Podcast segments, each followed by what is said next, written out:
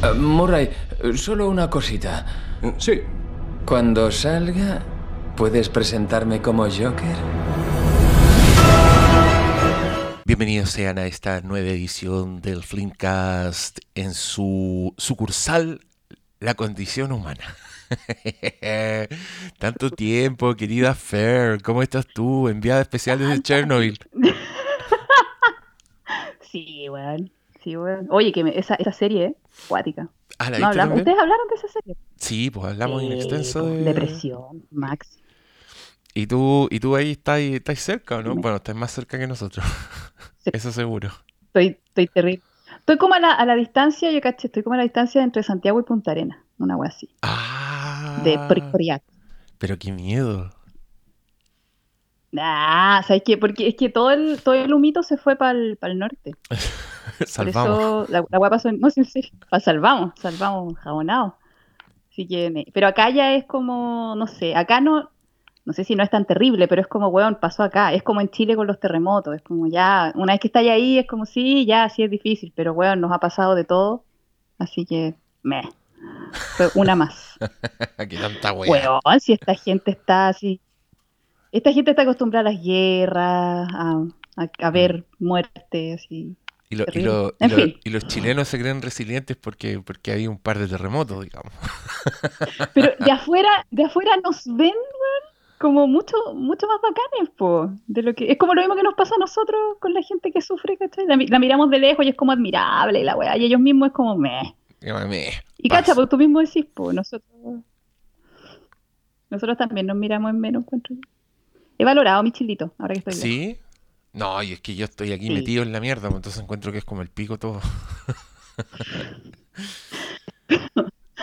Nah. Eh, Ya, no sé- pero no por sentí- favor, pero a lo no que, sé- a lo no que sé- nos co- Sí, pero, ah, pero esta es la condición humana, pues hablemos de la no, condición, sí. hablemos de la condición chilensis.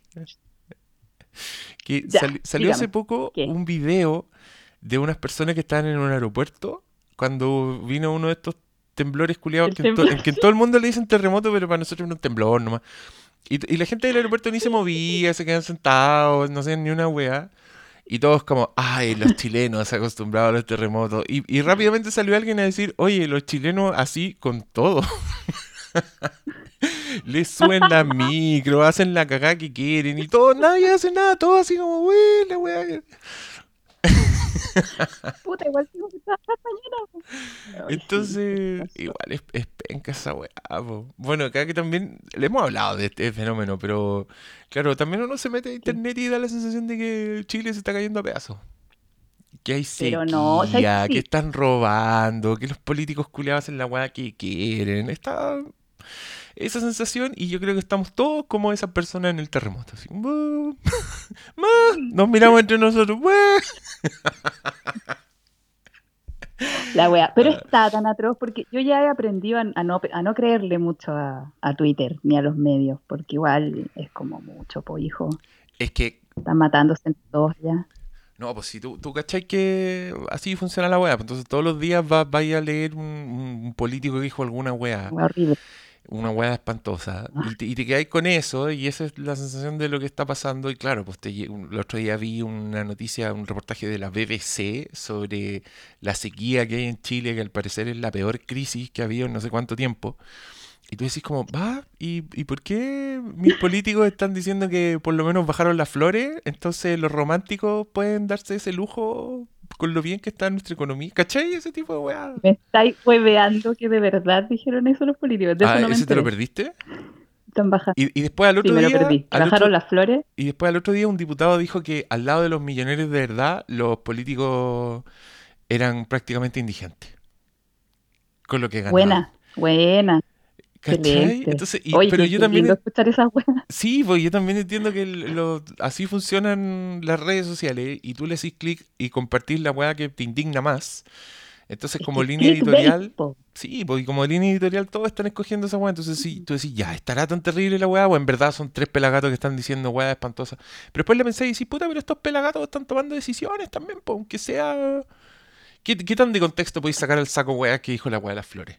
Si luego después salió a decir, ay, no, nadie tiene sentido del humor y la weá. Y, te- y subieron el metro y salió el weón a decir, ay, pero si se levantan más temprano pagan menos pasaje. Ah, esa, ¿Te acordás esa de sí esa? supe. Levantémonos a las, se- a las 4 para tomar el metro a las 5 y media. Sí, pues ahora Y tam- ahí, también, puede que, también puede que sea una ilusión, pero uno también tiene esa sensación de que en otro país pasa esa weá y los argentinos dejan la cagada, ¿cachai? Y- pero Chile está ahí como puta la Ah, weá. oh, si los argentinos tienen la tremenda cagada, es que sabéis Y no les sirve de nada tampoco. nada. Sí. No, pues. Ponte tú acá, ¿cachai? Hay weas, bueno, que obviamente en Chile ni se enteran porque Georgia es nada, weón. Pero, no sé, generalmente está la amenaza de que Rusia va a invadir Georgia y eso significa guerra y eso es. Y yo ya la primera vez era como, oh, qué atroz, vámonos. Y ahora es como ya, Ya, ya están acostumbrados, ya, puta, qué guerra, tranquilísimo. pasa un tanque por la No calle y está todo. pasando ya. nada. Nah. Nah. Sí, como que uno. No sé, yo igual creo que eh, exageramos un poco lo, como lo, lo que da miedo. Pues estamos cableados para eso, pues, estamos cableados para ponerle más atención a lo peligroso, a lo que da miedo, porque eso nos ayudó a, a sobrevivir evolutivamente. Era más importante ponerle atención al tigre que nos podía comer que a las flores que, que surgían y que se Que veían tan bajaron, de, bonitas que bajaron de precio. que bajaron de precio. ¿Cachai? No, pero en serio, yo creo que eh, igual la percepción hacia a través de los medios y de las redes sociales está un poco, un poco exagerada igual. Un poco viciada. No sé. Oye, pero sí. a- a- ahora lo que nos convoca es que vamos a hablar de una serie que yo te, te recomendé hace tiempo. Dije, oye, podríamos hablar de esta serie más otra cosa. Y Ajá. también vamos a hablar de Joker. Que tú... Pri- primero un saludo al auditor ese que dijo que, que tú tenías que venir a hablar de Joker porque, amigo, ya está, ya está concertada la cita cuando usted dijo. Y, y, y esa fuiste tú. Tú misma te entusiasmaste Sí, y aprendiste. Y yo, feliz, feliz de ver Puta, la visión ¿Qué te de nuestra querida Fer de Joker. lindo. Ahora, eso sí, yo quiero aclarar que mi visión es la de alguien que no ha visto ninguna película de Batman, ninguna película de superhéroes. Yo soy súper ajena a ese mundo. Y lo que me atrajo a esta película es que precisamente eh, es para todo público, po. no es para los fans nomás. Sí, po. Y está. Y, y es muy. Y es bastante como autocontenida. No tenéis que saber nada, no tenéis que tener Claro. conocimiento previo. Creo que el único conocimiento previo que te sirve es como el que está. el que todos tienen. Que Joker es un villano de Batman y Batman es Bruce Wayne. Fin. Claro, tení- eso, tenéis que cachar cuál es el apellido de Batman, porque si no voy a estar perdido. En serio. Claro. Sí, porque cuando yo vi así to- Tomás, Tomás Wayne, para mí fue como, ok. Y después caché que el cabro chico se llamaba Bruce y ahí recién me cayó la teja. de, ¡Ah! Ah. Porque yo no, ca- no, no tenía asociado ese apellido nada. Así de ajena al mundo DC. Ya, ya, pero, pero sabía que Joker es un villano de Batman. Sí. Ah, no, ya. sí, sí, no, no estaba oyendo en una cueva. No está ahí en un bosque. No, sí. no. No, sí, cachaba quién era el, el Joker. Pero, por, por ejemplo, o sea, digo esto porque mi análisis es muy de la película. O sea, yo no sé, no, no cacho cómo, cómo se relaciona esta película con las anteriores de Batman o con los otros Jokers. No, eso es perfecto, eso es perfecto. ¿Sabéis por qué? Porque yo creo que esta weá, creo que Joker ha sufrido de mucho, mucha reseña y mucho análisis y mucha conversación demasiado contaminada por mil weas distintas. Por Desde, desde, puta. no me das O bueno, que cosquillas, amé, amé su risa. podcast del Joker. A mucha gente no le gustó porque encontró que no, no le tiramos tantas flores a la película. Ah. Pero, pero, puta, que la de nosotros también es una visión contaminada seguramente, pero hay mucha gente, ponte tú, que va con una idea preconcebida de lo que es el Joker, de lo que tiene que ser el Joker, de lo que es el buen cine. Entonces, y, y, y Joker ha convocado mucha gente que quiere hablar de Joker, entonces hay como una cacofonía de weá, así que yo feliz de que Mm. tú nos ofrezcas una mirada pura y solo Ah. de la película y solo desde tu, desde tu campo, eh, porque creo que va a ser refrescante y el auditor lo, agrade- lo agradecerá. Pucha. Ver, bueno, en realidad a, mí la interpretación que quiero hacer, la verdad es que no la leí en ningún lado y tengo un poco de miedo de ponerme como muy confusa, así que te voy a pedir que como que me, si me, si me voy muy en la bola, como que me, me agarres de una pata y me, y me pongas en el suelo de nuevo, por favor. ¡Ay! Ya. Ya. Haremos, ¡Ay! haremos eso. Ya, Oye, porque y, mi- mira, Ya, dale. ¿Qué? No, no, no, dime, dime, dime. Eh, no, pues te iba, te iba a decir que partiéramos de repente por la serie. Ah, chucha, yo ahí estaba así ya súper entusiasmado. Ya, ok, pero empezamos por la serie. No, pero salgamos, Yo venía ahí con todo mi... salgamos del cacho. y después vamos a Joker, porque ya caché que una te gustó más que la otra. Puta.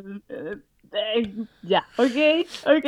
Ya, Dale, mira, es que, to me. es que yo, yo quise, yo te propuse este programa doble. Yo te dije, hagamos una, un- una condición humana sobre Dead to Me y sobre Fleabag, que eran dos series que creo que en ese minuto yo solo había visto Dead to Me, pero sabía Ya. que existía esta otra serie y que tenían como todo este rollo femenino y la weá, y yo que soy troll, dije, ya, quiero que la Fer hable de esta weá. Eh, porque mm, pero igual Dead to Me yo la encontré muy entretenida.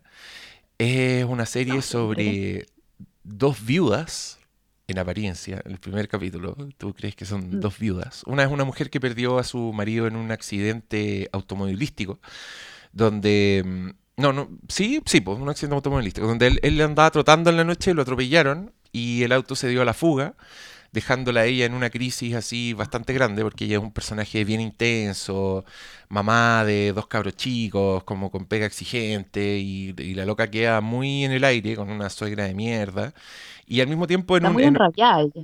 está muy enrabiada.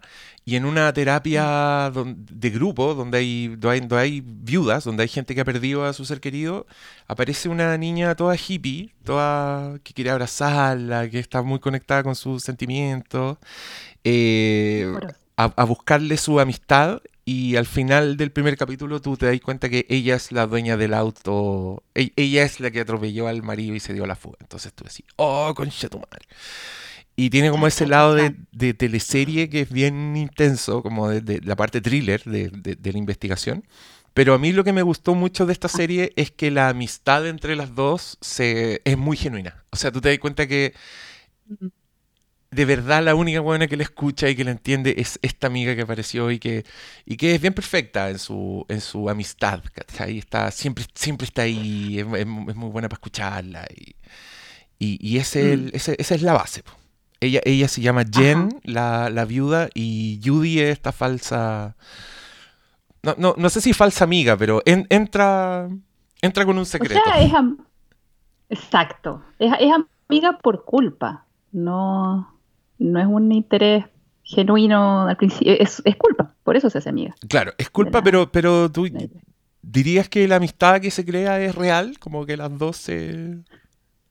La amistad que se crea, sí, o sea, es real, pero no, es real, es real, sí. Porque además, ay, no sé, es que el, el tema de las mentiras acá igual me, me hace ruido, po. A ver, ¿Cómo podéis po. establecer una amistad real? Es que, ¿cómo, cómo podéis establecer una amistad real si hay una parte tuya importantísima que la otra persona no sabe, po? Y ahí es cuando la Jen como que empieza a sentirse traicionada varias veces por la, por la Judy. Y la Judy es muy, es muy víctima. Yo creo que por eso también no, no enganché tanto, porque yo, yo personalmente tengo un tema con ser víctima. Esa, esa es mi sombra, digamos. Ah, Por eso no me gusta- sí, interesante. Sí, de- me desnudo frente al- a los auditores. Eh, sí, po. por eso también no me gusta el feminismo actual, por eso peleo tanto con eso, pero es porque mi sombra es esa, esa actitud como de, oh, pobrecita yo, lo que me pasó, y me da pena y me da vergüenza, y siento, siento que la, la de- si- siento que la Judy como que pone toda la responsabilidad fuera, todo el rato. O es responsabilidad del ex, lo que pasa. Porque, bueno, la serie está hecha así, pues. Claro, es que al final cuando ya te empiezan a mostrar. Ahí ponte tú, yo intuyo, veo, eh, huelo, huelo como a guionista tratando de limpiar a ese personaje. ¿Cachai? Claro, Como, claro. creo que la, Cosa, sí, creo que lo que quieren es que tú te sientas en conflicto con, con el secreto de esta, de esta mujer versus que de verdad la buena tuvo súper con- poco control sobre la weá, ¿cachai? O sea, es como... Porque yo me acuerdo de ese momento, wow, en que tú descubrís que el auto es de ella, en que yo dije como, oh, conche tu madre, ¿qué, qué, qué va a ¿Es pasar en el aquí? primer capítulo? ¿no? Sí, pues, es el, es el giro del primer capítulo. Pero después, cuando tú cuando te empiezan a mostrar que en verdad el ex iba al lado y el weón fue muy así de, ya vámonos, dejémosla tirada y todo, ¿cachai? Como que la están limpiando. Y, y- y yo sé eso porque es lo que nosotros hacíamos con el personaje de Macaya en Pacto de Sangre. Ah. ¿Cachai? Necesitábamos mira tener, necesitábamos tener un weón bueno, entonces lo limpiábamos cada vez que podíamos. Él, él se resistía, él decía que no, hacían cosas a su espalda, no le preguntaban, ¿cachai? Porque A ver, necesitábamos tener un personaje Diego, así limpio. Eso, eso hacía que el público le tuviera más buena a Gabriel. Al contrario, hacía que el público tuviera más mala. Ya, porque esa misma cuestión es a mí la que me hace mucho ruido. Y sorry, pero voy a traer al tiro el Joker. Eh, ¿Qué Me pasa aquí en encanta. general? ya, hablemos del que la- Joker. Listo, chao, chao. Cambiemos. Chao, vean Dead to No, no, Me no, a- con esa víctima y mala la wea, ya. Voy a volver a Dead to Me, pero quiero comentar este detalle porque siento que se- e- es el único punto en donde puedo relacionar ambas y obviamente me voy a aprovechar de eso. Y es que siento que la actitud social frente a una mujer que siente lástima de sí misma, que se autocompadece, la actitud social ante eso es súper positiva, porque, por ejemplo, acá, ¿cachai? Donde limpiáis a la Judy y, y la respuesta de uno, y la mía también, ¿ah? es muy como, ay, sí, ya, pobrecita. Mm. ¿cachai? Pero si eso pasa con un hombre, si mostráis como la lástima hacia sí mismo y la autocompasión, pasa lo que pasó con las críticas hacia el Joker, ¿cachai? De que, ay, los incel y que, ay, los weones que se hacen las víctimas y que la... Es como que no, causa una, una, una eh, respuesta súper negativa hacia ellos. Por ejemplo, ¿cachai? Podríamos ver, ¿con, con qué película yo recordé... eh, no, ¿qué película, ¿qué película yo recordé a partir de Joker fue Monster? La de esta mina que mató a muchos hombres. La Eileen Wuornos, sí. Que era una Eh, ay, prostituta y drogadicta que, Ya. que intentaban violarla, entonces ella asesinaba. Sí. Ahí yo sentí algo similar, como, oh, puta, bueno, la trató tan mal la vida, ¿cachai? Y, y, ay, como que sufrí mucho y, y, y la respuesta en general era muy como, sí, pobrecita, y la weá, ¿cachai? No había como, oye, esta mina que se hace la víctima, weón. Ah, He, he escuchado a un solo weón decir eso. Y es el César de, de Críticas QLS. Solo él, pero nadie más. Ah, se- eh, Porque eh, en general, César, César de QLS habló de el Joker como alguien que se hace la víctima. no, no, no, de Monster. Ah, de Monster. Ya, perfecto. De Monster, sí. Como de, ay, qué la weá, ¿cachai? O no, parece que fue. Ah, no, pero él y también creo que Bill Burr. No sé, pero he escuchado esa crítica, obviamente desde hombres, Ajá. como de, oye, pero qué onda, ¿cachai? ¿Por qué, por qué le quitan toda, casi como que le quitan la responsabilidad a ella y queda limpiecita? Y nosotros, el público, nos compramos eso súper bien. Pero porque es mujer, po, weón. Porque si lo hacís con un hombre, por eso te preguntaba lo de Gabriel. Yo no vi comentarios, muchos comentarios así como, ay, ya, sí, pobrecitos, igual. Nanay. No, pues, era más, es que claro, en este caso eh, mucha gente decía que era como, se transformaba en un buen llorón finalmente, pues, ¿cachai? El que está ahí siempre ¿Cachai? oponiendo resistencia y, y- y no tan activo como el resto de los personajes, porque es el weón que no quiere hacer las cosas, ¿cachai? Y, y pese a que, y pese a que eso como que moralmente es lo correcto, así comillas, es lo que tendrías que hacer, como que él representaba el bien, era percibido como el personaje más latero, como el personaje, el, el llorón, el que no hacía nada, exacto. Y le tenían mal a sus po. pololas y todas las weas que hacía. Y cuando murió Exacto. como con siete balas, estaba todo el mundo feliz. Qué malos. No, pero yo, yo no estaba feliz por su muerte, pero bueno, se los mandaron con esa escena donde. No, no, yo ya. ¡Ay! Ay, esa, esa, esa teleserie me encantó. Bueno, pero eso, que está en cambio, no pasa eso con Judy, po. Tú veis toda su historia y te empezáis a comprar esto de. ¡Ay! Empezáis a odiar al weón. Sí. Sí, es que quieren que lo no odien, quieren que lo, quieren, quieren que lo odies como activamente. La weá. Creo que igual en ese sentido es inteligente la serie porque de verdad que dirige Claro. todo tu odio, toda tu mala. Y cuando el weón ya definitivamente se pone siniestro y empieza a hacer weá a espaldas de la loca, tú ya decís, eh. "Oh, pero por favor maten a este personaje. Y lo matan. Es tan bueno, el- es, tan- es demasiado bueno el final de la temporada. ¿No te dieron ganas de seguir viendo esa weá? Sí, yo cacho igual la voy a seguir viendo también. Porque Eh, yo creo que ahora pero sí, so- pues, solo va para pacto de sangre esto. Va para que estas dos ahora tengan que esconder esa weá. Y en una piscina, más Pero- encima. Mm. Quizá- quizás les copiaron a ustedes. Obvio, de- vamos a de demandar por plagio. Cachazo guionistas que creen que, Sí, creen que les copian toda la idea Eh, y se ponen a demandar por plagio. obvio, Puta obvio. Bueno, y la weá es que, es que siento que esta serie cae mucho en eso que, a ver, yo siento que es fácil, onda, es fácil echarle la culpa a los hombres en general como, como sujeto así en un como personaje. Es mucho más fácil darle toda la culpa, echarle toda la culpa a un hombre que a una mujer. Tenéis que trabajar para tenerle rabia a una mujer. Incluso la Jen, con toda su rabia y toda su pesadez, no la podía llegar a, a odiar. Al menos a mí no me caía mal, no sé.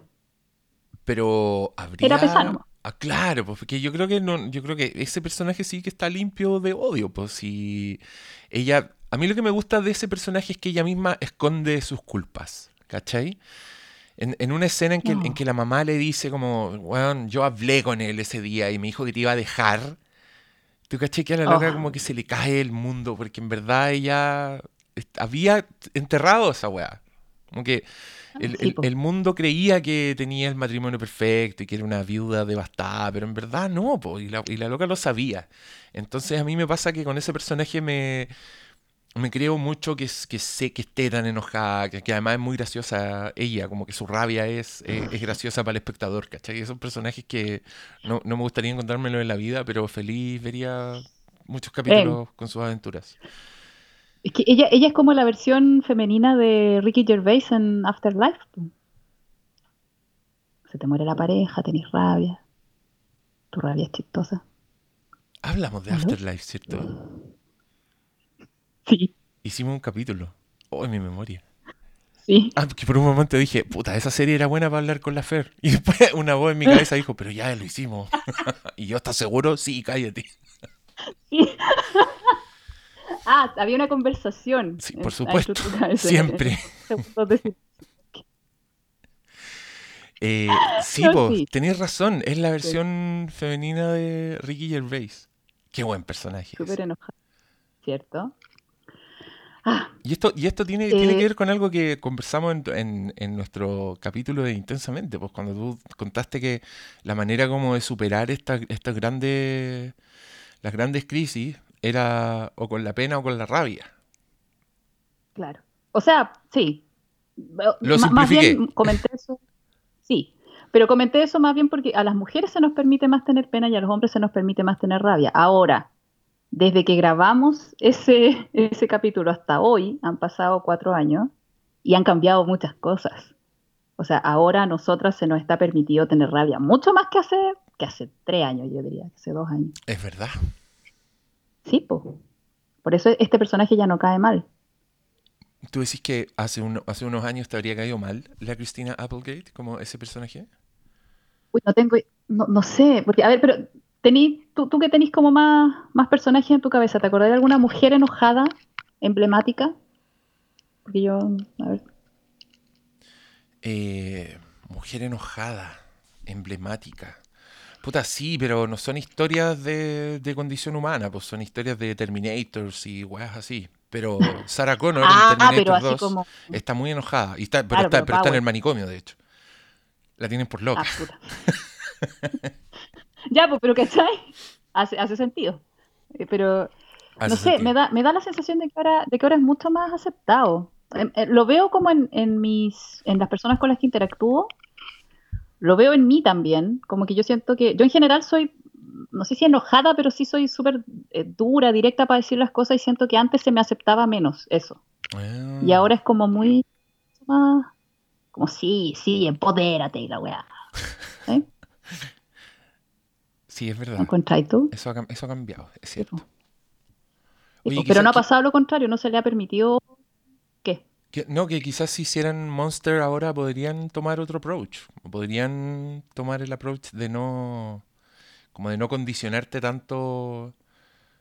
Porque en Monster finalmente la Eileen Ward no se ve como una víctima de las circunstancias. po. Sí, sí. Pero ¿qué, qué, qué, qué giro crees tú que le darían hoy? Yo creo que hoy día más víctima sería. pues. ¿Tú creí? Ah, que yo estaba, estaba pensando justamente en que ahora podéis estar enojado, podéis ser más, ¿cachai? Porque creo que Monster... eh, no sé qué estoy diciendo en verdad. Pero claro, también tienes razón, Sí, po. Quizás creo se que me estáis. Sí, más. porque. Sí, pues se victimiza. Porque a las mujeres. A ver, pero es que no, no terminé mi, mi premisa. A las mujeres se nos está permitiendo enojarnos más.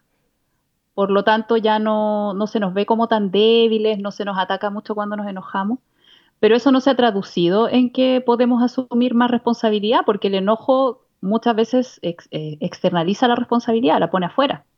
Es como tú me hiciste tal cosa, bla, bla, bla. Eh, y no, no se ha dado la vuelta de, ok, ya, te podía enojar, pero te haces responsable de lo que causáis. Em, que es un poco la actitud que existe hacia los hombres. Yo no sé si antes a los hombres se les exigía menos responsabilidad, quizás sí, no tengo idea. Bueno, sí, si empezamos a, pensar en el movimiento Me Too, cómo empezó, con todos estos buenos con mucho poder que hacían cosas y nadie les exigía ser responsables de eso y ahora se les está exigiendo responsabilidad, lo que encuentro súper bueno. Pero no, no se ha dado tampoco el camino que se ha dado con las mujeres, que si a las mujeres, ok, ahora se nos acepta tener pena y además se nos acepta tener rabia, a los hombres se le- todavía no se les acepta que, que tengan pena, que sean vulnerables, que muestren que sufren, que se quejen. No se ha dado ese, ese camino, pues por eso yo encuentro que la, está mal, mal pelado el chancho todavía. pues. Oye, ¿y tú crees que, que- ¿Sabes tú? crees que algo de esto permea para Joker? Hablemos de Joker. Pero es, hablemos de Joker. po. Ya, Gracias. Ya, lánzate con Joker. Ya. No sé si te, te quedó algo de Dead to Me antes de... No, ¿Tú está crees que alguien está diciendo como por favor hablen más de Dead to Me? Menos de Joker. Oye, no ataques mis decisiones editoriales, Jennifer. La gente habla de lo que, de lo que nosotros hablemos, ¿ya? Ellos aceptan lo que nosotros les demos. Sí, No les queda otra. no les queda otra. Está bien. Está bien. Eh, oh, ya, es que sabéis que primero, ¿cachai? Yo quiero explicar que como soy tan psicóloga yo, eh, a mí me surgieron todo el rato dos interpretaciones paralelas. Una, interpretando al Joker como una persona que vive en un lugar caótico que es Gotham. ¿Se dice Gotham o Gotham? Eh, en inglés Gotham, pero en- podéis decir Gotham. Y todos te Digámoslo en chileno, Gotham. Sí, Gotham. Ya. Ya, esa es como, y esa es como la interpretación que he visto en todos lados y es como la, la- la- la primera que a uno le surge. Pero, dado que yo creo que mm, no te sorprenderá que yo piense que Joker es el símbolo de la sombra, así como evidentemente, es, la segunda interpretación que a mí me surgió fue, dígame, No, no, no, dale, ¿Me encanta. que eh, la segunda interpretación que me surgió paralelamente es la interpretación como arquetipo. Entonces, en donde el Joker es un símbolo de la sombra, no es una persona, sino que es un símbolo. Y Gotham es la psique de una persona que no está integrada, que no reconoció sus impulsos. Entonces, cuando hago toda esa interpretación, me surge, o sea, cuando, cuando lo interpreto de esa forma, me surge todo un nuevo, o sea, cada cosa que yo fui interpretando como si el Joker fuera una persona, como que se agranda esa interpretación cuando lo asumo como una parte de una psiquis que es Gotham, y que Gotham sería esta, esta persona como que no, que no está sana, que, que no tiene la sombra integrada, que no la tiene reconocida. Ah, Ya, a ver, Entonces, ejemplifica o, o- o desarrolla, dale. ay, ya, a ver, ay, qué, qué interesante, me encanta. Em, a ver, voy a empezar primero, ¿cachai? Con la inestabilidad emocional, que voy a, voy a ir analizando como primero el, el tema como persona y después el tema como arquetipo. Entonces, por ejemplo, la, inestabilidad emocional del Joker, de la persona, se empieza a simbolizar en la película súper, eh, eh, de manera súper evidente, con la hay luces parpadeantes, hay muchas señales confusas. Creo que el, Joker es una película incómoda de ver porque está llena de contradicciones, que el weón se ríe pero está sufriendo. Eh, que lanzan un chiste que te hace como, ah, como que te duele, como que no, ¿cachai? Que puede ser chistoso, pero no te da risa, te da cringe. Entonces, todas esas señales confusas te muestran como la inestabilidad del Joker. También el maquillaje que es asimétrico, eso me encantó que se maquillara asimétricamente cuando va al, al programa. Me encantó. Ah. Y eso, eh, y eso cuando lo interpreto como arquetipo, eh, refleja una psiquis inestable, refleja elementos que son contradictorios y que no llegan a integrarse. Cuando, y, y por eso imagínate que Gotham es una persona. Entonces, cuando empiezan a pasar todas estas contradicciones, ahí es cuando la sombra empieza a aparecer y esto es un proceso psíquico. Sorry, soy psicóloga y como que todo lo interpreto así. Y, esa, y, lo que muestra la película es el comienzo de una crisis personal, que es cuando empezáis a sentir adentro tuyo impulsos contradictorios. Como, ay, es que yo quiero, no sé, pues, quiero ser fiel a mi pareja, pero ay, tengo esta weá que, no sé, quiero, quiero correarla. O amo a mi hijo, pero al mismo tiempo quiero matarlo, etcétera. Entonces ahí empieza a surgir esta crisis y empieza a aparecer la sombra. Y eso se ve con estos elementos contradictorios que empiezan a aparecer al tiro, eh, adentro tuyo. Y ahí es cuando decidís ir a terapia o cuando decidís ir a matar gente a un cine.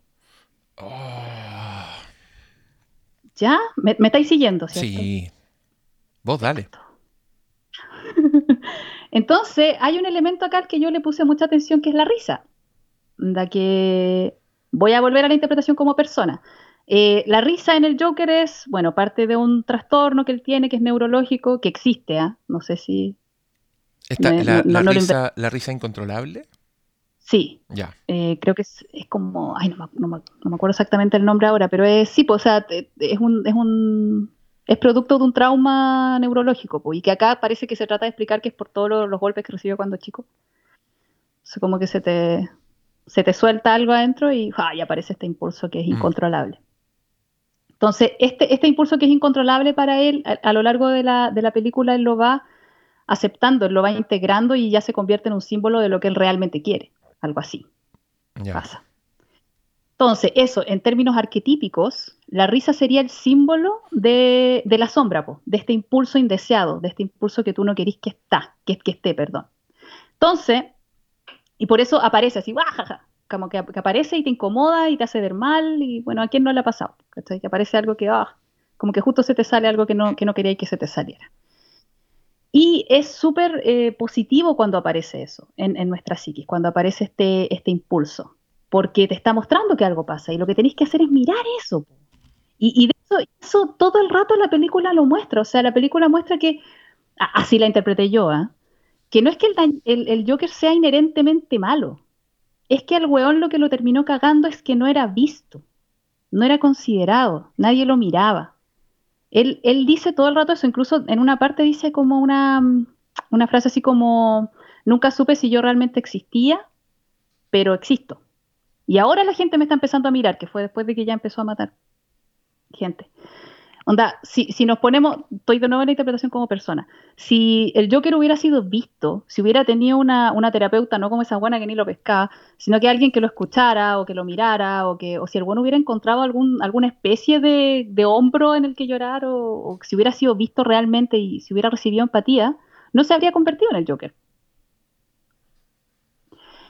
Y la interpretación arquetípica eh, es que cuando aparece ese impulso desagradable dentro de nosotros, si lo rechazamos, lo ignoramos, lo seguimos dejando de manera inconsciente, si esto no me está pasando, yo no tengo este impulso de querer matar a mi hijo, y a mí no me pasa, no, no, no, no, no.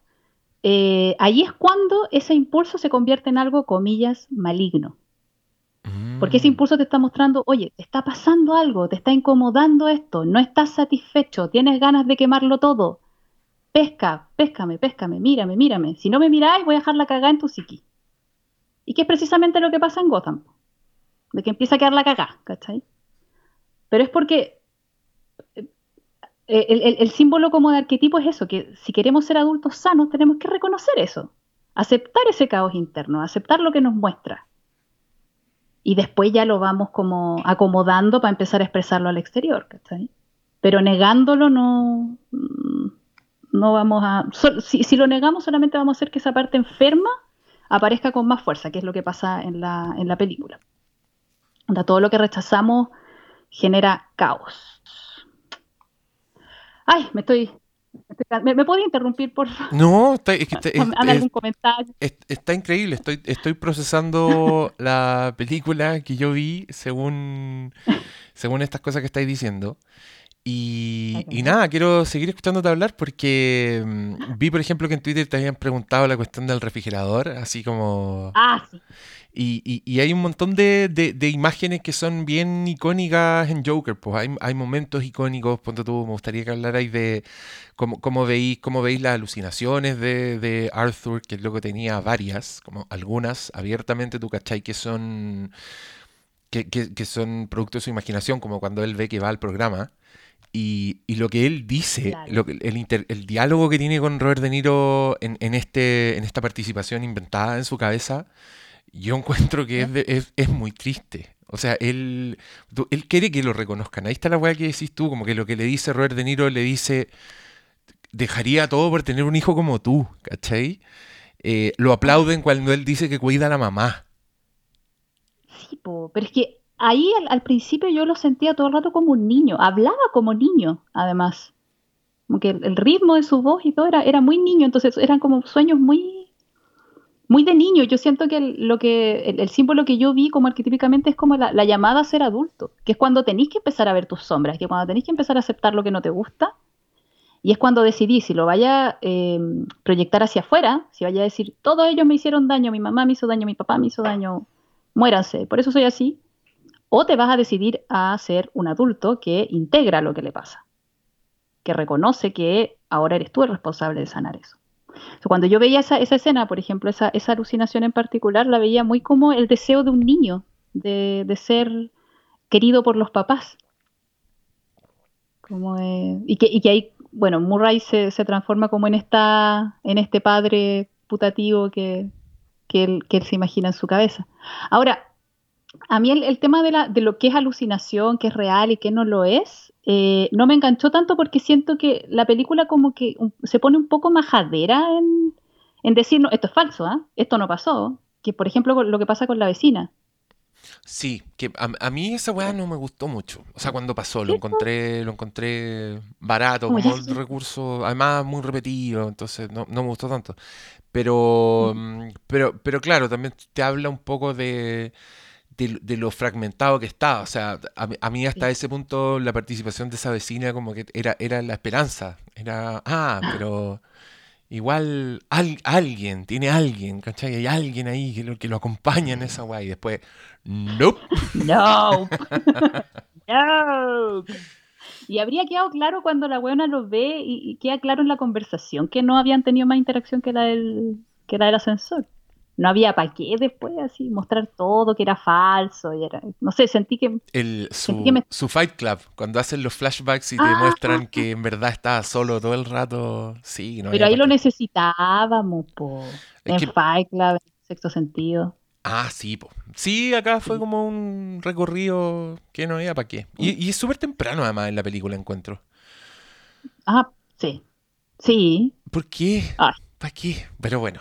Eh, Yo, yo creo que esas son falencias. Bueno, yo cuando escuché el, el podcast de ustedes, como que ahí me hizo sentido la- las fallas, porque quizá el director no es tan, no es tan maestro como para poder mostrar todo eso tan bien, po. No sé, eh, yo. sí, pero eh, no sé. Yo, ¿sabéis que cuando vi, es que cuando vi Joker por segunda vez me gustó más que la primera? Que, que ya me ha pasado mucho que me ha pasado mucho que me doy cuenta que la primera vez que estoy viendo la película estoy mi atención está demasiado puesta en lo que va a pasar, en, en, en de, qué, de qué se trata, cuál es el total, que- cuál, cuál es tu propuesta, ¿cachai? Y después cuando la veis por segunda vez ya sabiendo para dónde va, ya no importándote esos detalles, te podéis fijar en muchas cosas más y ahí ponte tú la segunda vez yo gocé mucho más la actuación del weón que es increíble. Lo- los este momentos, como que aprecié mucho mejor la construcción de los momentos y ya entré como a... mm, esta, la alucinación cuando él va al, va al programa y, y- y dice yo cuido mucho a mi mamá y todos lo aplauden, yo en verdad era mucha pena en ese momento, me encontré muy triste todas esas weas. Es que el Y patetismo. sí, pues, y, y él además es un, encuentro que es un, un actorazo porque el weón tiene esa wea, tiene esa, esa, esa rareza, como eso, eso que te hace, no sé, pues que, que no no te sentaría ahí al lado de él en, en el transporte público, por ejemplo, pero al mismo tiempo esa vulnerabilidad y esa voz suavecita que, Ay. que me da mucha curiosidad ver la película doblada al español porque ¿qué habrán hecho con eso? Con ese tipo de, que. de, de sutilezas. Ya, pero estas son, son puras weas mías.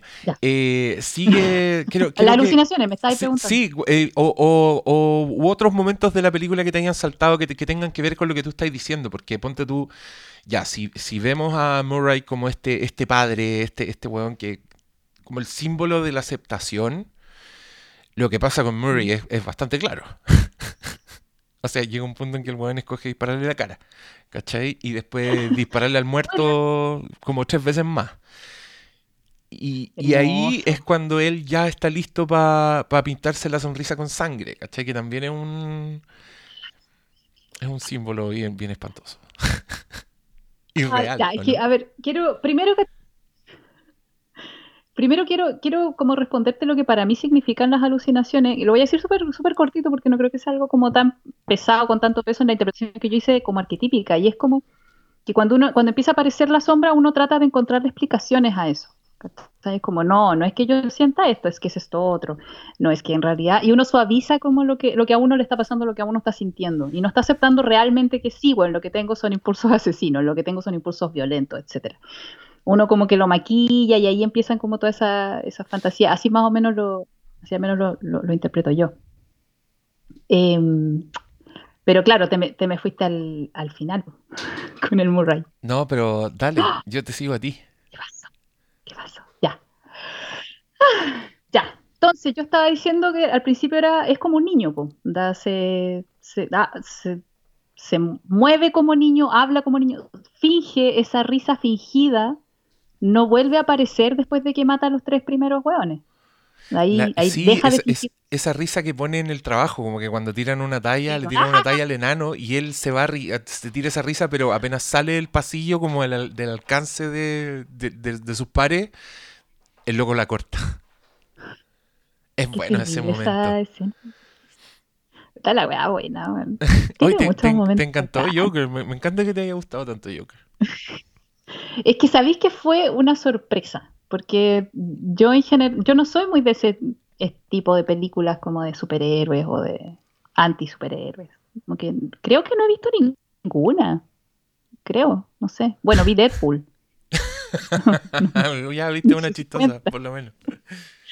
Sí, pero, pero claro, fue porque un amigo me dijo y es como ya. no, pero, bueno, pero, pero es cierto que no, no hay nada que sacar, po. O sea, creo que si, si hay, No, si hay un tipo de películas con el que Jennifer no, no podríamos hablar nada, son las de superhéroes, porque son, son muy al grano, son muy directas, Eh. son diversión, y ya lo dijo Scorsese, son películas de...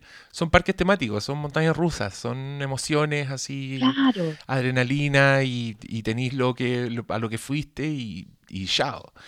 Y, y se puede hablar mucho de eso, con, los con los guatones hemos hecho, hablado muchas horas sobre películas de superhéroes, pero, pero con la, la señorita condición humana no tiene mucho que decir ahí, salvo, no sé, No. hablar de por qué nos gusta ver ese tipo de películas, quizás.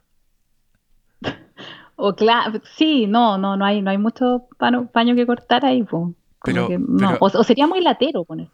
Pero acá con Joker te pasaron cosas. Es que, es que me pasaron muchas, ay, que me pasaron tantas cosas. Ya, revisa, revisa tu apunte, yo quiero escucharte. Ya. Eh, entonces estaba en lo de que es un, es un niño. Entonces, cuando mata es cuando empieza a pasar a la adultez, pero pasa a la adultez, estoy en la interpretación de como persona. Pasa a la adultez de una forma eh, torcida, distorsionada, enferma. Y la, y la, la adultez es cuando uno establece la identidad que uno tiene. La adultez es cuando uno ya dice, ok, yo soy esto, esto, esto y esto. Y la identidad que el Joker establece es una identidad maligna. ¿Por qué? Y aquí paso a la interpretación arquetípica. Em, porque él no es integrado por esta psiquis, que es Gotham, que es esta persona. Él no es alguien que, ha sido visto como, como por lo que realmente es.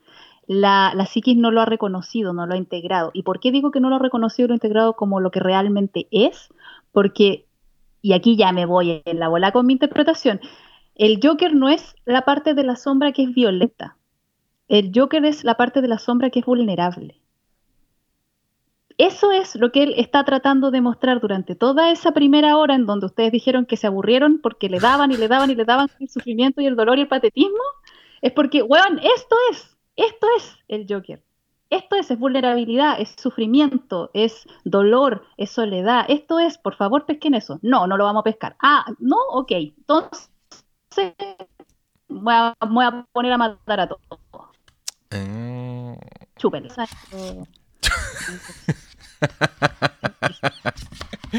Ah, Yeah.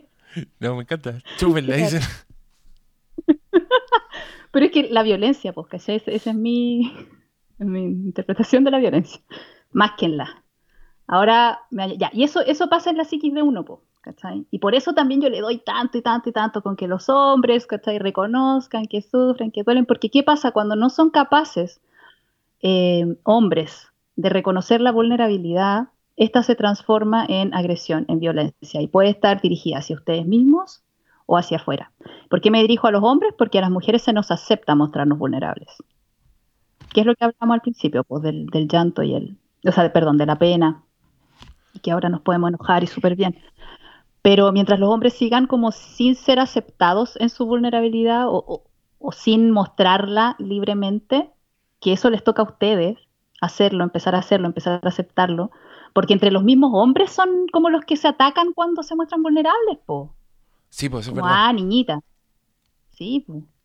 Entonces, y, y eso, y por eso también yo cacho que me enamoré tanto de la película, porque bueno, yo en mi volada, ¿cachai? Le di un significado que para mí así tiene mucho sentido. Y que es que si veo Gotham como una psiquis, como una persona, obviamente que esta persona se está volviendo loca, porque todos los elementos de Gotham siguen siendo caóticos y empieza a quedar la cagada, pero es porque no logró reconocer en la sombra lo que realmente la sombra le estaba mostrando, que es vulnerabilidad. Entonces se manifiesta como rabia. ¿Por qué? Porque la rabia es más aceptada. Entonces no es sombra, po weón. Si algo es aceptado, si algo lo podéis reconocer más o menos fácilmente, es que no es sombra. La sombra cuesta mucho reconocerla. Muchísimo. Y duele y molesta. Si, si tú decís como, ah, sí, en realidad esa es mi sombra, no, en realidad no lo es. Es algo que tú no podís decir, sí, eso está dentro mío. Después de un proceso, sí. po. Bueno, ya. Entonces, ahí me quedo con eso y ahora voy a Tomás Wayne. Se llama, ¿cómo, ¿Cómo se dice Thomas? Es que me siento tan rara diciendo esos nombres. El gringos. Tommy, Tommy Thomas. Wayne, digámosle. El Tommy. Don Tommy, Tommy, Tommy Don Wayne. Tommy, porque es, un- es cuico. Don Tommy. Don Tommy. Don, Don, Tommy. Don Tommy, que Entonces, esto, espérate, que solo un paréntesis para ti. es que toma, la figura de Thomas Wayne siempre ha sido muy reverenciada en la historia. O sea, si tú veis, por ejemplo, la- las Ah. Batman de Christopher Nolan, el papá de Batman es un weón que dice frases para el bronce que tú no te olvidas más. Es el weón que le, le da la mano a Bruce y le dice, hijo, ¿sabes por qué nos caemos? Para volver a levantarnos. Bueno, es un santo. No. Cuando ese weón muere, tú sentís el dolor de Bruce Wayne y entendís por qué el weón se convierte en Batman, porque Thomas Wayne era un grosso. En esta película, Ah, Thomas Wayne es un guatón culiao, un Sí. facho, que, que tú lo odiáis. Y a mí, a mí me, encan- encantó esa lectura. Encontré que era, un, era muy refrescante y muy real. O sea, ¿para qué estamos con weás? Y Bruce Wayne, Thomas Wayne, pro- probablemente en la realidad, sería un weón que le está chupando la sangre a Gotham. ¿Cachai? Y, y acá justamente es un weón que aparece y, y- y- me, me encanta, me estoy comprando 100% de una interpretación, Fer. Quiero, quiero que te lo digas ahora. bacán. Porque no me parece casual, Bacán. con esto en cuenta, que escojan el símbolo del payaso. ¿Cachai? Que, que, que, que- que Thomas Wayne diga que todos son payasos y que, los, y, que, y que Gotham, el Gotham enfermo, escoja el payaso como símbolo, porque ¿qué es el payaso sino algo que, que es pura emoción? Que está, que tiene como la sonrisa pintada, ¿cachai? Que, que, ya, pero dale, ahora háblanos tú de, de Thomas. Y que, y que no puede ser tomado en serio, además. Y que no puede ser, mira, eh. qué lindo. Ya, ¿eh? cuéntame, Pero- cuéntame. Ya, entonces. ¡Ay! Yo hablo, hablo. Eh, en la interpretación del Joker como persona, claro, pues Tomás es lo que tú decís, po. Como el weón que ignora las necesidades de la gente, Donald Trump.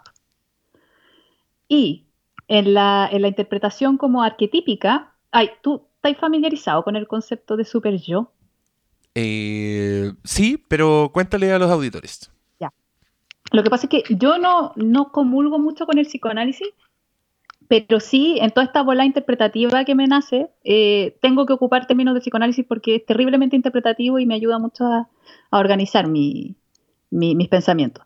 O sea, que acá yo no, no, apoyo mucho la idea del super yo, el yo y el ello, pero en fin, la voy a explicar igual porque sirve para categorizar. El super yo es la parte de la psiquis que eh, está encargada de las, em, de las normas sociales. El, el, super yo es la parte de la psiquis que está formada por todas las normas que aprendemos que, y, nos enseña lo que es correcto, lo que es incorrecto, etcétera, socialmente. El ello son las, eh, los impulsos más primitivos, más em, los impulsos que, que, son puros, como lo, con los impulsos con los que, con los que venimos al, nacer. quiero comer ahora, quiero cagar ahora, quiero hacer todo ahora, eso, ese es el ello. Y también vienen los impulsos sexuales y todo eso. Y el yo es como lo que media entre estas dos fuerzas, que sería como nuestra identidad. Entonces, según yo, el Thomas Wayne es el super yo. Son las normas sociales, las reglas, todo lo que em, nos convierte en humanos civilizados. Y al mismo tiempo, y acá pasa algo súper bonito, y es que el super yo es lo que crea la sombra.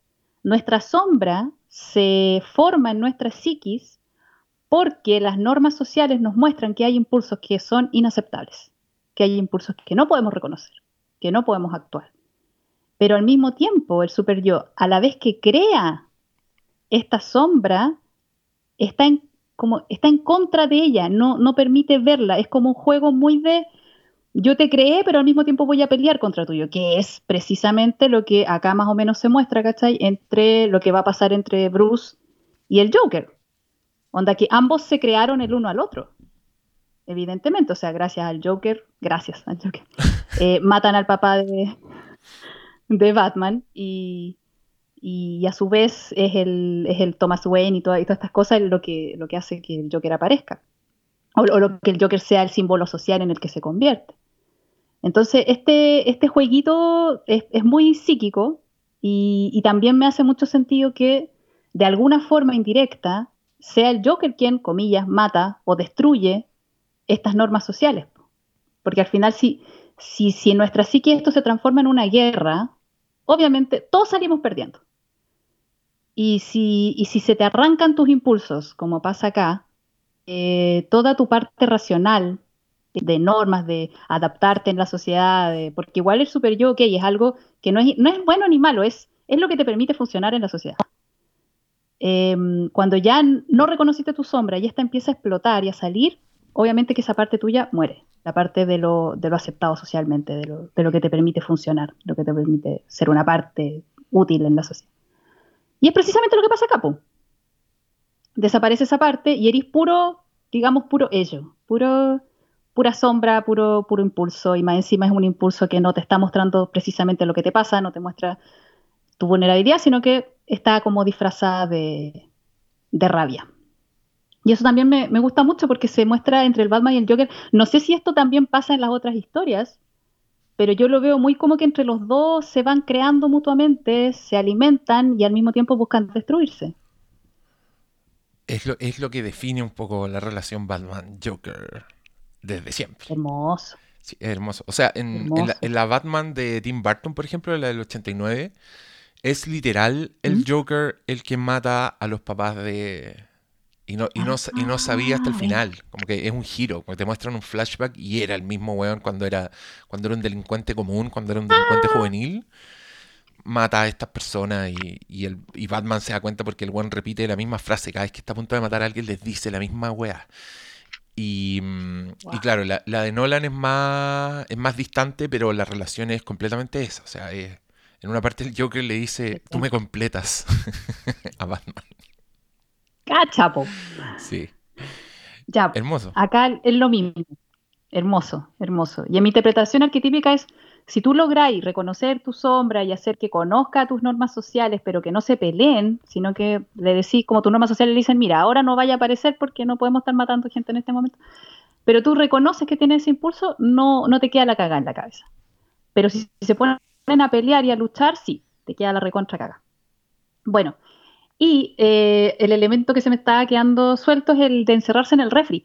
Yo ahí vi muchas interpretaciones. Mi, primerísima interpretación fue, ah, se está aislando, está adormeciendo lo que siente.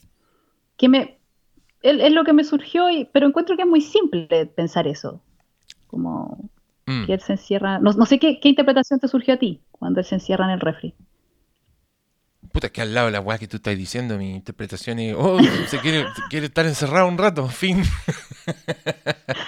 Bueno, eso, eso interpreté yo cuando la vi, de verdad. Así como, oh, oh, se quiere encerrar un rato, se quiere, quiere como en- enfriar sus emociones porque ya no las soporta, algo así. Claro. Y, y frente a la pregunta también que me hizo el, uno, uno, un, un lolito en Twitter, claro, yo le dije que la interpretación que a mí más me había gustado es una que leí, y es que salía que esto era como una especie de renacimiento, como que Arthur muere y nace el Joker, y que por eso antes de eso él, él había matado a la mamá, según... Como que sí, me hizo caleta sentido. Pero agregándole la interpretación arquetípica eh, mía, marca registrada, eh, siento yo que eso simboliza el hecho de que si antes la sombra estaba formada por esta vulnerabilidad mezclada con violencia, ahora que sale la violencia, lo que queda oculto como la sombra y sin querer verlo ni nada es la parte humillada, es Arthur, es la vulnerabilidad. Ahí es cuando esa, esa parte entonces ahora la sombra va a ser esa, la sombra de esta psiquis va a ser esa, porque ya esta parte violenta, agresiva salió, que es el Joker. Y que un poco lo que te he ido explicando todo el rato, que al final aquí no es que se reconoció, no es, no es una psiquis sana, claramente, porque no se reconoció la sombra completamente, se reconoció una parte de la sombra en realidad.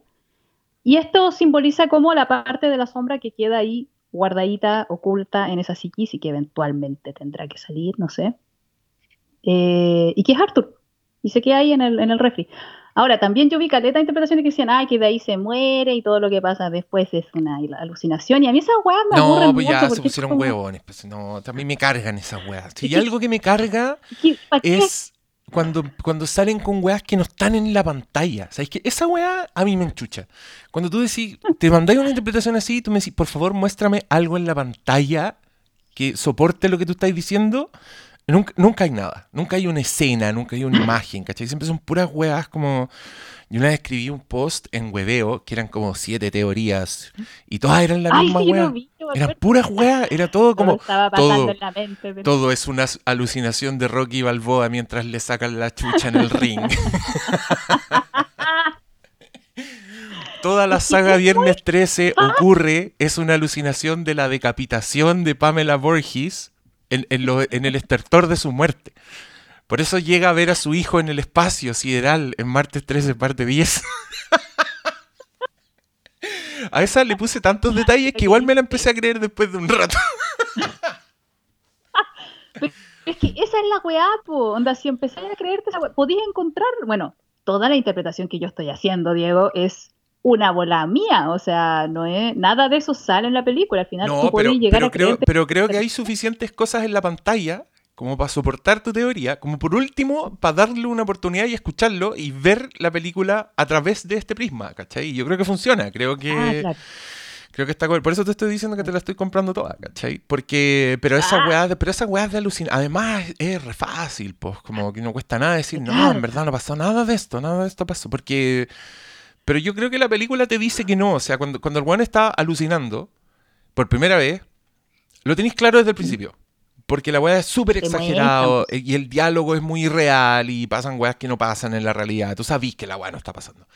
Y después cuando no sabía y que era Ajá. alucinación, la película te lo, te lo mete en las narices. Te dice, sí, era una alucinación, flashback, flashback, flashback.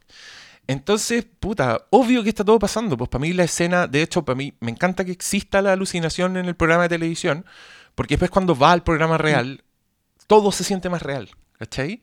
Este Murray Uy, que es sí. más que es más que no está ni ahí, que es más que se burla de él abiertamente, que es un buen florero, que está, está preocupado de su programa, de tirar la talla, ¿cachai? Y, y con esa tensión que yo encuentro, puta, para mí de verdad es de las weas más logradas de la película. ¿Cómo demuestran que el plan que este loco tiene? Este weón quiere ir al programa, hacer un chiste de toc toc y pegarse un balazo al aire. Y tú entendís que, entendís que ese, que, que ese personaje querría ese final para él, ¿cachai? Entonces, toda esta escena donde él está hablando, donde él sale bailando, que, que para mí es la aparición del Joker. Para mí es hermoso. Es cuando, es cuando Sí, es, es cuando ante tus ojos aparece el personaje culiado que hay conocido toda tu vida y por el que pagaste la entrada para ver, ¿cachai? El weón está ahí y cuando llega a hacer su chiste de toc toc, el otro weón le dice, y tuvis- tuviste que sacar una libreta para acordarte de ese chiste y ahí tú decís, oh, pero weón, le están arruinando ese momento. y no Oh, ocurre amé- lo que tú esa- y no ocurre lo que tú crees que va a pasar y lo que ocurre es espantoso, pero a la vez se siente muy inevitable y, y, y- y- ah, quiero escuchar tu, tu interpretación de, de todo este final. Ah, no, es que, ¿sabéis qué? Yo ahí, ¿sabéis qué? Me, me, me pasó mucho con esa escena en particular. Oye, yo no, yo no sé si a ti te pasa a veces con las pelis, pero que siento que hay veces que ya la interpretación está de más. Como que lo que estáis viendo es tan potente eh, que son como los elementos audiovisuales los que ya te, te transmiten. Bueno, yo escuché a muchísimas personas que decían, y a mí también me pasó, me decían como que salí, salí sin saber qué sentir. Como que Ah, salí Sí. como choqueado. Ya. Y, y siento que esa última, esa última escena es, es eso, como, oh, como conche tu madre. ¿Qué, qué siento acá? ¿Qué hago? ¿Qué? ¿Estoy del lado del Joker? Estoy. estoy... Porque yo, la interpretación que te podría dar, ¿cachai? Que siento que eh, es como bastante pobre de mi parte, es como ya, mató a sus papás, ¿cachai? Mató como a su, a sus o sea, como que mata a la mamá primero, después mata a este weón, que es como su renunció, renunció renuncia. a su aceptación, a todas las Exacto. weas que buscó. Exacto, exacto. Mm, Sí, eso, sí, precisamente. re- renuncia a la, a la posibilidad de redención, de reconocimiento. Renuncia a lo que al principio estaba buscando. ¿Por qué? Porque lo que estaba buscando lo estaba buscando Arthur, la parte vulnerable. mm. Ya lo encerramos, ya eh, ahora eso es la sombra, no tenía ninguna posibilidad de redención, esta psiquis no se va a recuperar. Entonces es como el, el cierre de ese proceso. Y después aparece la psiquis así diciendo, yeah, bacán, estamos enfermos más que la cresta, tú eres nuestro Dios. Pero ¿cachai que no es? No es exactamente lo que te transmite la película en ese momento. Yo, yo ahí ya estaba así, entregada, entregada. No, yo, yo me enamoré aquí. Me encantó. Sí, yo también. Y, y sabéis que también es bonito algo que tú, que tú no tenías, o que quizás igual sí tenías y se había permeado. Que es qué hermoso cómo esta película encaja en el canon. O sea, cómo llega, después de toda esta historia que yo igual siento que nunca me habían contado, menos con este personaje, llegan a dejarte el, el Claro. Joker como una fuerza del mal que, que- tiene hasta que como entendís incluso hasta lo- a los matones del Joker. ¿Cachai? Que el Joker siempre ha andado con unos hueones así que andan con máscaras de payaso y que hacen todas las weas que el weón dice. Aunque acá, de alguna manera, llegaron a eso. Llegaron a... O sea, cuando el, cuando el weón va en la patrulla y va mirando el caos y está Mm. demasiado feliz, así como... Extasiado. Esto, esto, onda, sí me ven, sí, sí existo. Y chocan esa patrulla y, y los salvan como sus, los demás payasos, porque el weón ya es un héroe. Y lo, y lo ensalzan y este Mm. loco se dibuja la sonrisa y se da vuelta y saluda. Era, era, era hermoso porque además ya está listo. Eso es el Joker, ¿cachai? Es un weón que lo siguen ciegamente, es un weón completamente impredecible y que, y que escoge esta sonrisa y, como símbolo y... Y nada, pues cagó, cagó Batman. Cagó Batman. Hoy sí vi esa, esa viñeta que compartiste en Twitter, así como de todo vitoreando al Joker. Diciéndole a Batman- Batman, no te metas sí, con weón". Y Batman diciendo, pero él es el malo. y todo el público, hey Joker. ¡Yay! No, pero es que. Es que No, claro, aquí, aquí no estamos para esas simplificaciones, porque es el malo. ya, hace el mal, ya, pero es realmente. Pero mal. Porque hay cachado, hay- pero hay cachado esa, como hay como una corriente de pensamiento. Yo, a mí me sorprende que cada vez estamos más fachos. Como esa gente que se enoja, como, ¿por qué te hacen empatizar? Y yo, como, puta, justamente por eso, pues, porque hay, hay, ¿quién necesita más empatía en el mundo? ¿Los buenos o los malos? ¿Ah? Sí, pero a ver, pero sin, sin hueveo, ahora, ahora es, es.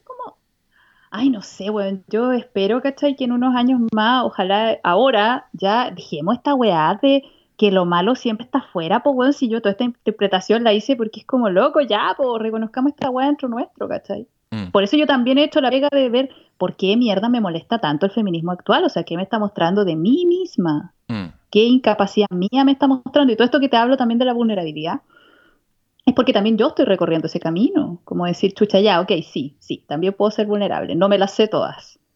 No soy como la psicóloga superhéroe, superheroína, que siempre sabe, que es muy inteligente y todo. No, también tengo una parte vulnerable, eh, niña, infantil, etcétera.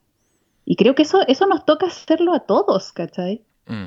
Como, a ver, eso que me molesta tanto afuera, ¿dónde está dentro mío? Porque no, pode- no podemos seguir como en esta weá de es que ellos son los malos, es que, no sé, pues, ay, el, el hombre blanco heterosexual que está malo, ay, la feminazi, culia. No, por favor. Hagámonos cargo, seamos adultos, seamos adultos como, como sociedad, seamos adultos, ya. Dejemos de estar proyectando todo afuera. Eh, pe- Pesquemos, pesquemos la sombra. Es que, puta, he hueveado con la sombra desde ya cuatro años pegando con el tema. Así debería llamarse esta- este spin-off, más que la condición humana. la condición sombra. La condición, hueveando con la sombra. Sí. Oye, sí, eh, sombra. recapitulemos. Dame, dame, dame un cierre. Ya lo, lo que se te ha llegado en el tintero porque ya tenemos que terminar. No, yo ya, es que yo dije todos los elementos que necesitaba decir. Yo no. Sería, sería esto, o sea.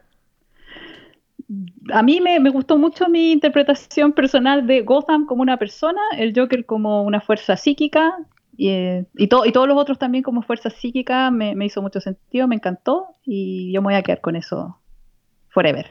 Para mí, esta película, si tengo que hablar de la sombra con algún otro paciente, le voy a decir que por favor vea esta película con la interpretación que yo le doy.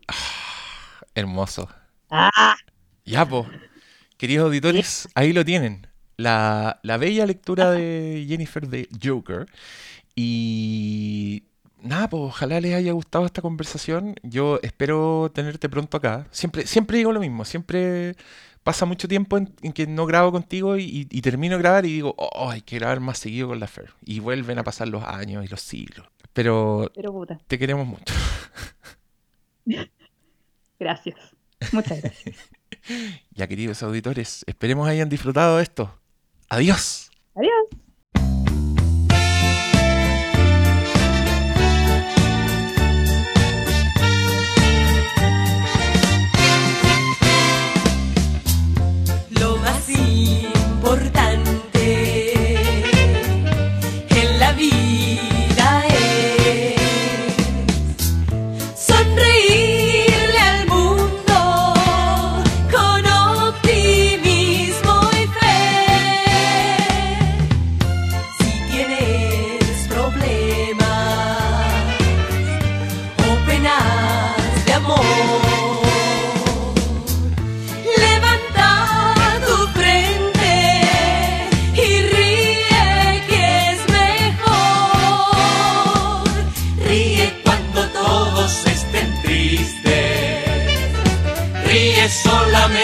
Por reír. Solo así podrás